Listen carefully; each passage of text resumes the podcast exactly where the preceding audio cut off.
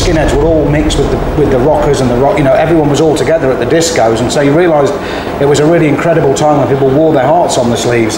And so for me to have this, this period in my own past, it's not until you become, I suppose, an adult that you start to become uh, if you like, uh, well, you, you do look back at your life and you look back and realise that there's things that maybe you didn't realise had had an impact on you.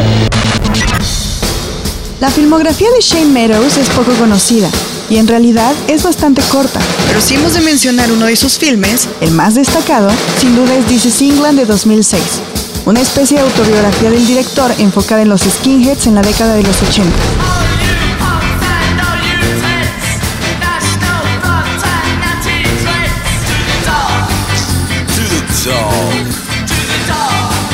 Not a donkey. Don't be a jerk. What should you work for?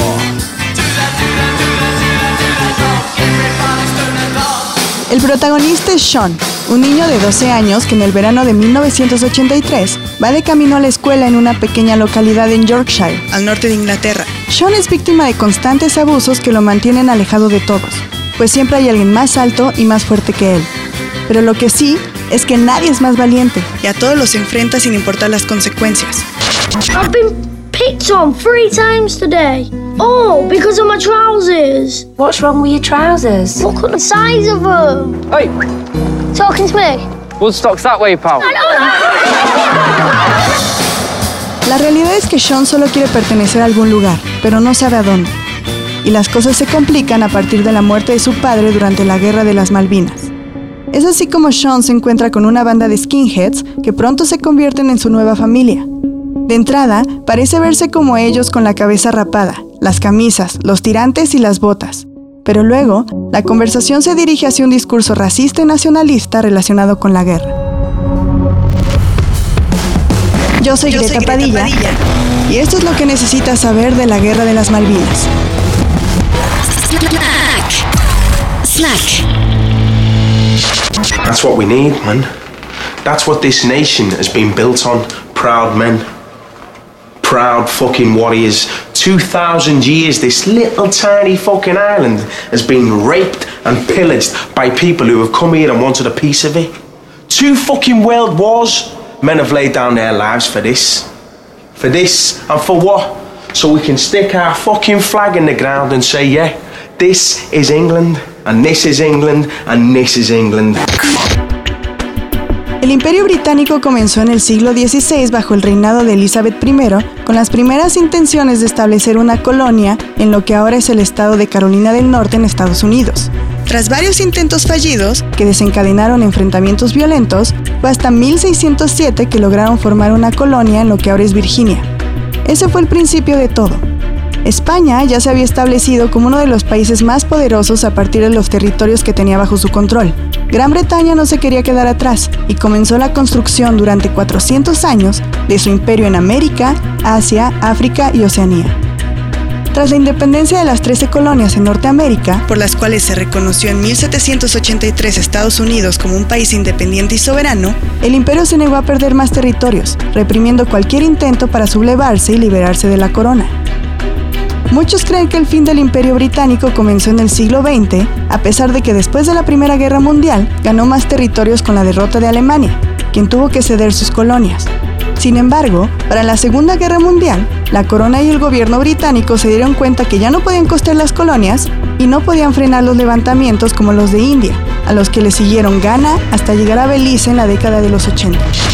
Oh, Britannia, Britannia rules the waves. Britons never, never, never shall be slaves.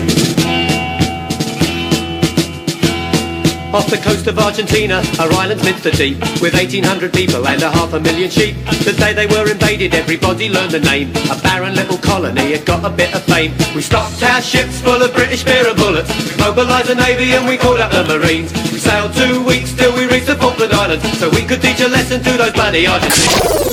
Tenemos que irnos a 1690 para establecer la relación entre el Imperio Británico y un archipiélago al sur del Atlántico conocido como las Malvinas. ¿Por qué? Porque se registró la primera llegada a las islas. Fue en el siglo XVIII que establecieron un primer asentamiento que abandonaron para dejar el territorio en manos de la corona española.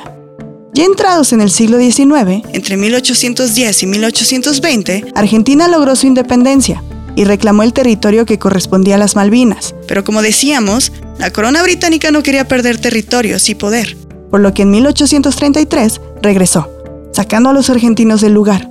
Y no solo eso, sino que estableció el lugar como una colonia. De acuerdo con algunos historiadores, a diferencia de sus otros territorios, el imperio nunca invirtió aquí y las islas quedaron abandonadas, por decirlo de alguna manera, durante décadas y sin responder al llamado de soberanía de Argentina. Han de saber, además, que la mayoría de los británicos no sabían de la existencia de esta región, entonces, ¿por qué reclamarla? Fue hasta la década de los 60 del siglo XX que se puso sobre la mesa un acuerdo en el que los habitantes de las islas podrían decidir sobre su soberanía, es decir, reconociendo que el territorio estaría controlado por Gran Bretaña, pero al mismo tiempo reconociendo la soberanía argentina. Pero no rindió frutos y el conflicto continuó. And that's why I feel so deeply and strongly that we have to regain the Falklands for British sovereignty. It is still British, it is still British, and the people still wish to be British and owe their allegiance to the crown. En marzo de 1982, algunos argentinos levantaron la bandera del país sudamericano en South Georgia, una de las dependencias de la corona, y luego tomaron el puerto sin el uso de la fuerza, obligando al gobernador a rendirse y ceder el lugar. Margaret Thatcher respondió ante la invasión de Argentina bajo el mando del general Leopoldo Galtieri, asegurando que recuperarían el territorio en nombre de los británicos. Fue a finales de abril de ese mismo año que la Armada de Gran Bretaña llegó al lugar, y entre distintos ataques aéreos y marítimos derrotaron a los argentinos en South Georgia. Uno de los episodios más conocidos de la guerra fue el del hundimiento del general Belgrano, un crucero de la Armada Argentina en manos de un submarino nuclear de los británicos. Murieron 323 argentinos. La controversia se encuentra en determinar si era una amenaza o no. Para algunos, el crucero ya había salido de la zona de exclusión y no participaba en los ataques, por lo que se habría de considerar un crimen de guerra. Pero otros tantos justifican el bombardeo en donde murieron más de la mitad de las bajas argentinas en total. Nos encontramos con chicos que se están ofreciendo como voluntarios. Ustedes van al colegio todos, ¿no? Sí, todos.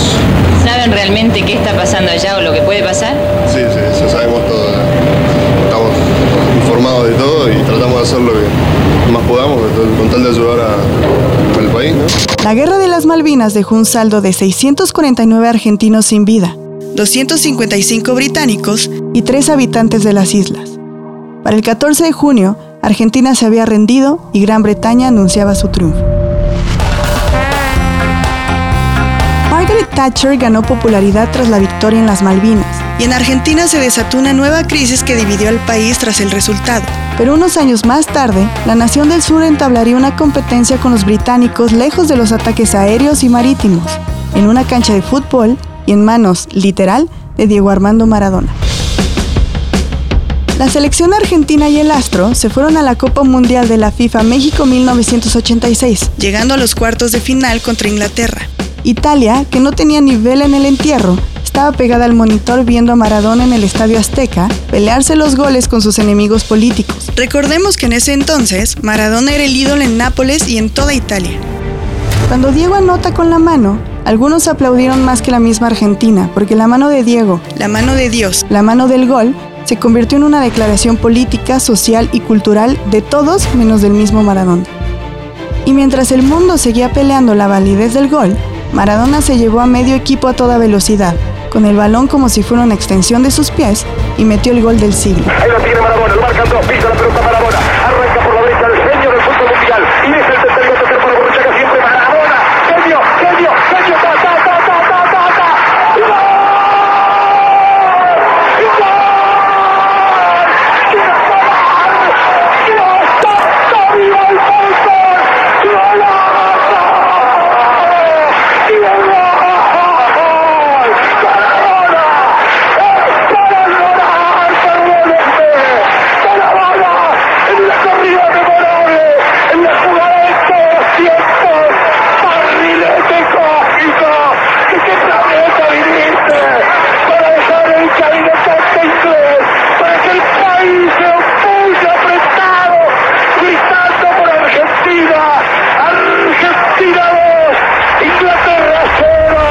En la guerra Argentina en México 86 es quizá el partido más famoso y político de todos los tiempos. Give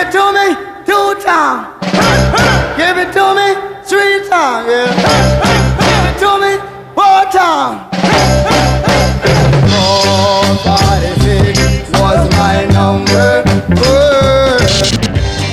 This is England, Sean encuentra un refugio entre un grupo de skinheads liderados por Goody y acompañado por Milky, quien es de ascendencia jamaiquina.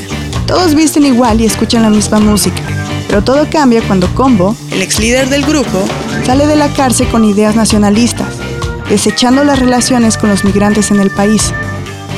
La pandilla se divide entre Woody, quien no quiere involucrarse en esa clase de discursos, y Combo, quien convence a Sean de permanecer con él para honrar la muerte de su padre en las Malvinas. Combo le explica al niño que mientras su padre va a la guerra para luchar por su país, un montón de migrantes se quedan con sus tierras y viven a costa de verdaderos británicos. Son pocas las películas que han abordado el tema de la guerra de las Malvinas. La mayoría lo aborda solo de manera superficial, incluida is England, o bien se han centrado en las consecuencias de la guerra, pero nunca del enfrentamiento como tal. Esto, a diferencia de Argentina, quienes han explorado más el tema de la guerra. Incluso, a la fecha, la nación sigue reclamando el territorio a pesar de que en 2013 la mayoría de los pobladores de la isla reiteraron su permanencia como parte de Gran Bretaña. Snack es una producción de sopitas.com. El guion estuvo a cargo de Greta Padilla. Con el diseño de audio de Carlos el Santo Domínguez. Coordinación, José Antonio Martínez. Snack, temporada 1. Disponible en sopitas.com.